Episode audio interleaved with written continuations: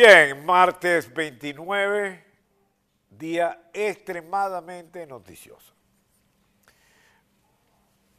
Comenzó desde temprano una reunión en Turquía entre las dos partes involucradas en el conflicto de Ucrania, vale decir, Rusia y el gobierno actual de Ucrania. Mediación de los turcos, comenzó la reunión. Palabras más, palabras menos. Eh, aparentemente se llega a una conclusión que lo están celebrando las agencias noticiosas, lo están diciendo un cese al fuego. Eh, pero vamos ya a Washington para tener mayor detalle de esto les voy a hablar. Gran parte del programa de hoy va a ser dedicado a este cese al fuego.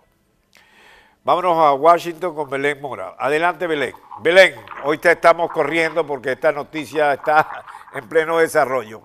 ¿Cuál es la información que usted maneja a esta altura? Belén Mora, periodista de la voz desde Washington. Adelante, Belén. Muy buenas tardes, Leopoldo. Un gusto estar en contacto contigo y con tu audiencia nuevamente. Y estamos aguardando a conocer más información acerca de una llamada telefónica que hubo en la mañana del día eh, de hoy. Eh, nos han confirmado desde la Casa Blanca alrededor de las 9 de la mañana. Eh, el presidente, fuera del este aquí de Estados Unidos, el presidente Joe Biden conversó con líderes europeos, pero hasta el momento no se conocen informaciones o actualizaciones acerca de esa conversación, quiénes participaron de esa conversación y sobre todas las cosas del tenor de la conversación. Esto ocurre en momentos en que también existen eh, conversaciones de paz, eh, eh, se han dado estas conversaciones de paz también desde tempranas horas aquí, hora del este de Estados Unidos, en Estambul, y donde se ha conocido precisamente esta información eh, que, está actualizando a la audiencia, un aparente cese al fuego. No obstante, también desde Marruecos hemos eh, escuchado o tenido al menos la versión del secretario de Estado quien se encuentra, llegó el día de ayer a Marruecos para mantener algunas reuniones bilaterales con, eh, con líderes y representantes de esa nación. decir de que no existen indicios o por lo menos no ven indicios muy serios acerca de las intenciones de Rusia de poder hacer un cese o un alto al fuego. Y esto ocurre en momentos en que existe o crece al menos eh, las repercusiones que se generan por parte de las últimas declaraciones que ha dado el presidente Joe Biden. Primeramente, eh, durante el fin de semana en Varsovia, cuando estuvo realizando esta gira por Europa, eh, y por otro lado, el día de ayer, cuando finalmente vuelve a reafirmarse, digamos, en sus declaraciones del fin de semana, sin embargo, aclara de que o reitera de que no existe una, por lo menos una posición del gobierno de Estados Unidos de buscar una salida del presidente Vladimir Putin eh, del poder. Así que esas son las informaciones, estamos pendientes a tal vez a conocer durante la conferencia de prensa que eh, Ahora, ¿qué fue lo que dijo Blinken? En, en, concreto, ¿qué fue lo que dijo Blinken, el secretario de Estado? Porque es la voz hasta ahora oficial de los Estados Unidos. ¿Qué podría decirnos?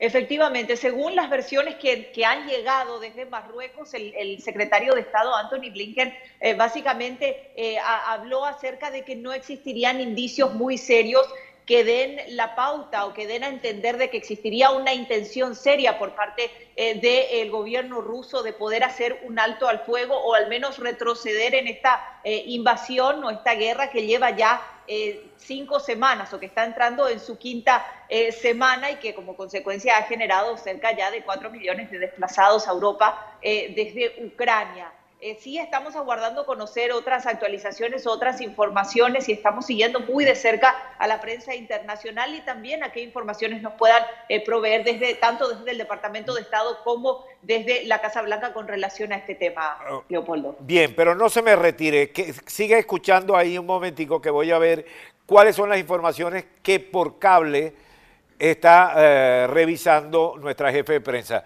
Catuar, ¿qué tiene usted?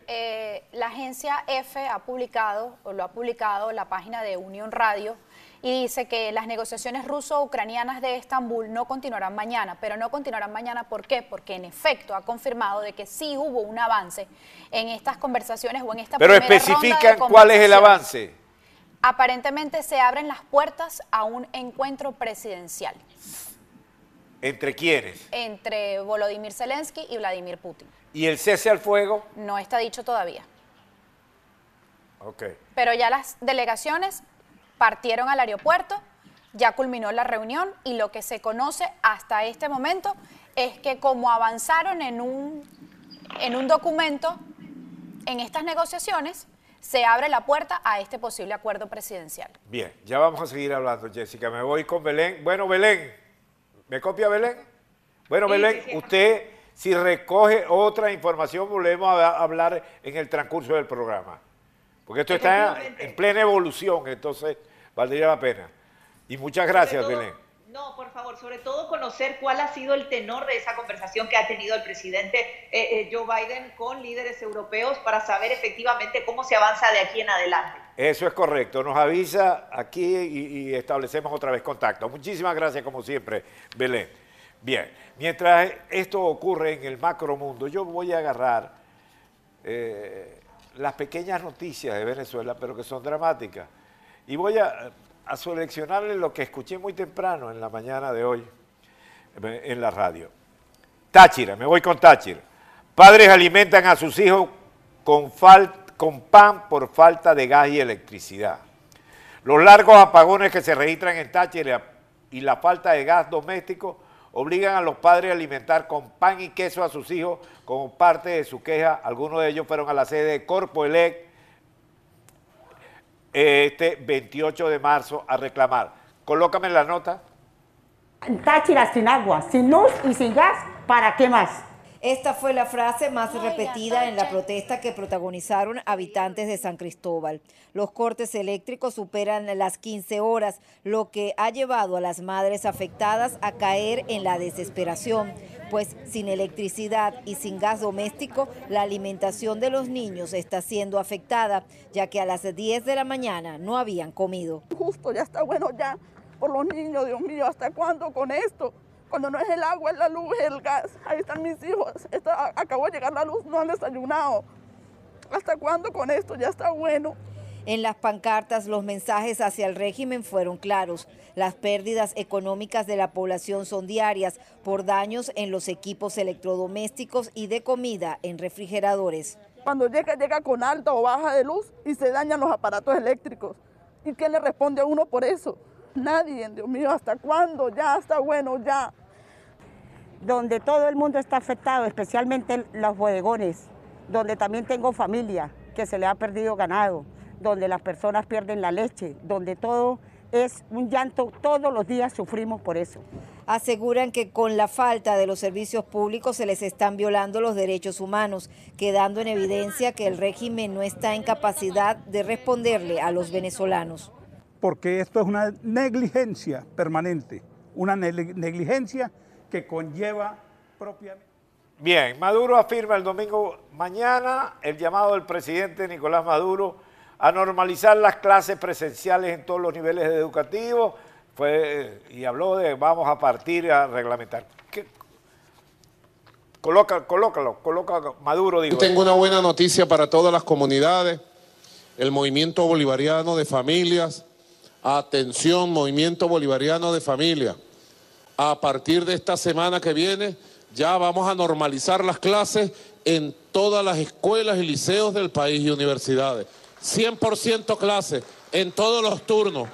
Ya se acabó el experimento. La cosa salió bien. Nos vacunamos todos. Ahora vamos full clase. Full clase. Como piden los niños y niñas que quieren estar en clase todos los días, a toda hora, ¿verdad? Levanten la mano los que les gusta ir a clase. Levanten la mano los que no les gusta ir. Demagogia barata, barata. Lo cierto es que no pueden ir a las clases. No están las condiciones para que se den las clases. Esa es la triste realidad.